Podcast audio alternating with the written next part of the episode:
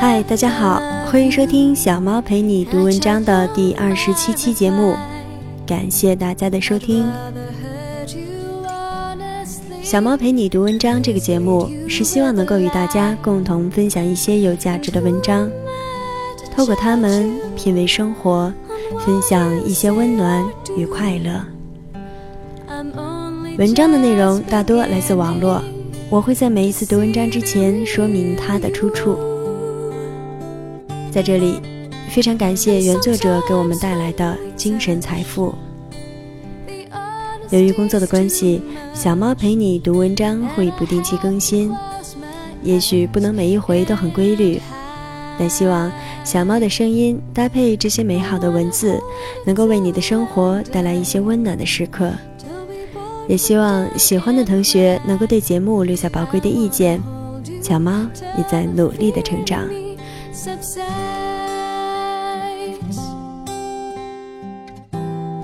小猫陪你读文章，遇见美文，共同分享。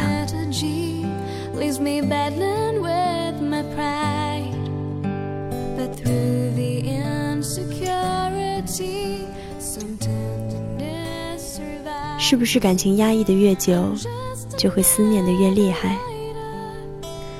这期的节目是上一期节目《爱比爱情更久》的姐妹篇节目。小猫今天分享的文章是：有些人看起来毫不在乎你，其实你不知道他忍住了多少次想要联系你的冲动。原作者卢思浩，在此再次非常感谢原作者分享给我们的人生感悟。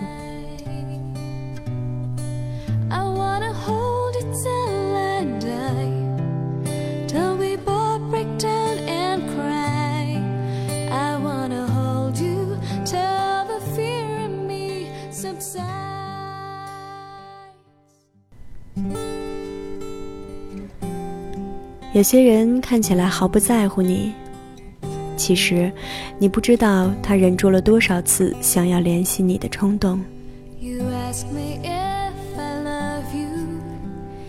有一天凌晨，跟没事的几个好友在群里聊天，不知怎么的就聊到了前任的话题。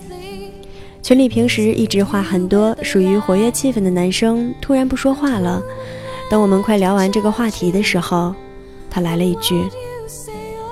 我昨天晚上还梦到他了，他穿的还是我送给他的蓝色裙子。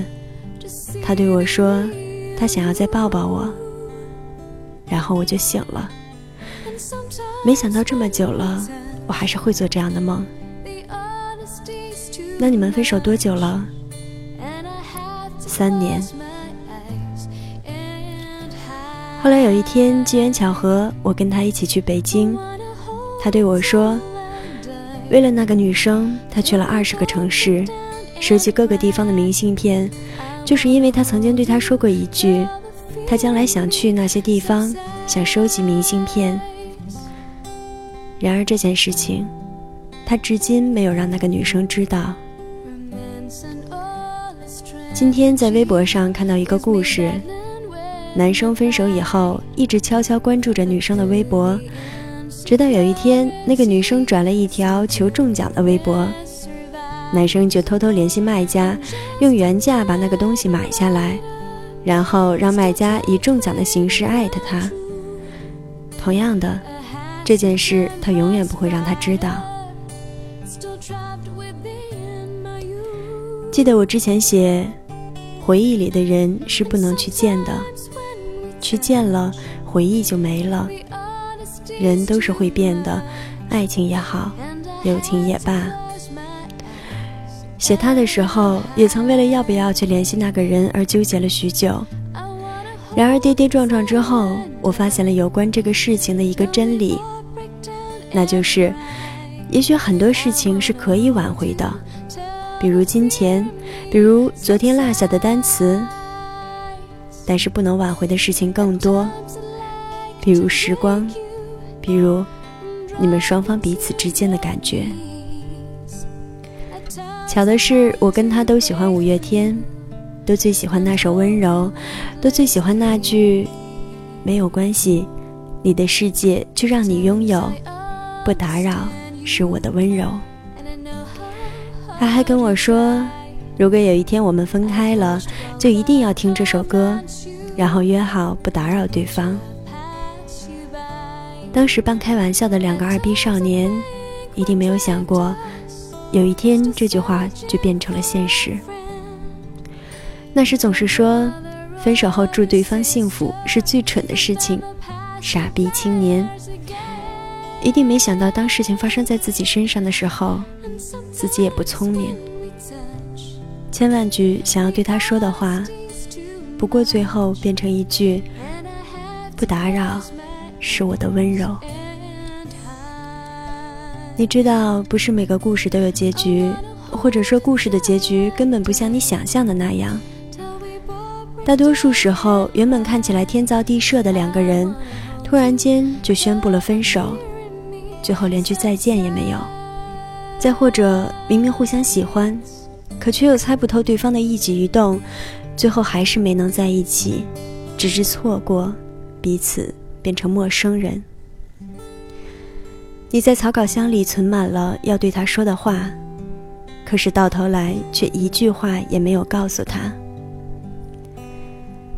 有的时候你也想问，怎么就变成现在这个样子了呢？说走就走的旅行可能还在，说爱就爱的冲动却再也没有了。什么时候起开始变得害怕付出？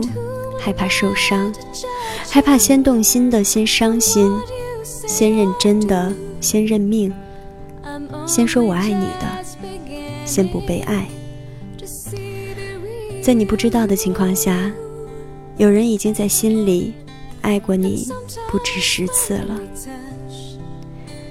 那天在北京，他跟我说，他到现在还是会下意识的拨他的电话号码。天知道，为什么自己就是忘不了这十一个数字。可是他最后还是忍住了，他不想去打扰他，不想因为自己打扰他的生活，也拒绝从任何人的口中听到任何有关他的消息。那一年的你，假装经过他身边，只是为了偷偷看他一眼，还害怕着被他发现。那一年的你，跟他聊天总是聊到半夜。听到他难受，你就哄他开心；看到他开心，你就跟着开心。直到有一天，他对你说他喜欢上另一个男生的时候，你愣了愣，说：“那很好啊，喜欢就去在一起吧。”那一年的你，为了他的生日，愣得几天几夜没睡好，在寒风中瑟瑟发抖，只为送他礼物。等到他出现在你面前的时候，却又什么都说不出口了。那一年的你，跟他最后还是分了手。你明明舍不得，你明明很难受，可是你知道，再这么下去已经没有结果了，只好装作洒脱，装作决绝。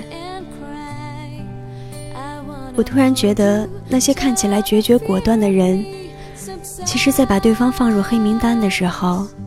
一定也是哭过、难受过，才能下定决心的吧？那些分手后还会默默的关注对到的人，是有多么不舍得曾经的感情，却不得不放弃。那些从始至终都没让对方知道自己喜欢他的人，也曾经有过那么一瞬间鼓起过勇气，最后还是输给了等待吧。你们会分开，或者没能在一起，不是因为你不好、不可爱、不够聪明，也不是你做错了什么，只是因为时机不对，只是因为你们的相遇是为了跟对方告别而已，只是因为你们都是这样一个别扭的人，别扭到永远不会先开口。别扭到可以硬是忍着不去联系他，别扭到永远不让自己看起来先喜欢上他，别扭到明明比谁都喜欢他，却认为只有不去打扰他才是给他最好的祝福。宁可自己内伤憋得严重，也要假装不在乎，宁可假装遗忘，不难过，没关系，也不会让对方知道，其实你从没放下。宁可在他消失的时候，比谁都着急，满世界找他，也要在他出现的时候假装不经意。我常听有人说，如果那个人爱你，他就会来找你。其实他们不知道。有的时候，就是因为他爱你，因为他知道你不会喜欢他，所以他不会找你，不想打扰你，他不想给你增加困扰，他希望你过得更好，即使是在没有他的情况下。有些人对你说了好几次“我爱你”，也不一定是真的。有些人看起来毫不在乎你。其实，你不知道他忍住了多少次想要联系你的冲动。最近总是有微博私信跟我说着这样那样的感情问题。其实该怎么说呢？当你付出太多的时候，你就无法自拔了。你割舍不下的，已经不只是你喜欢的那个人了，而是那个默默付出的自己。当你惊叹于自己的付出的时候，你爱上的人其实只是现在的你自己。到最后，在这场独角戏里，感动的人也许也只有你自己。学会放手也不一定是坏事，对自己好一点。就像我那个朋友一样，他去那些地方收集明信片的时候，我想他一定突然明白了。他之所以会去那些地方，做着那些曾经没有完成的事情，并不想要对方知道，只是因为他想要给自己一个交代，他想要为这段感情画一个句号。在这个世界上，没有一份感情不是千疮百孔的，区别仅在于你如何看待它。亲爱的朋友。愿你能变成自己的太阳，然后找到一个跟你同频率的人。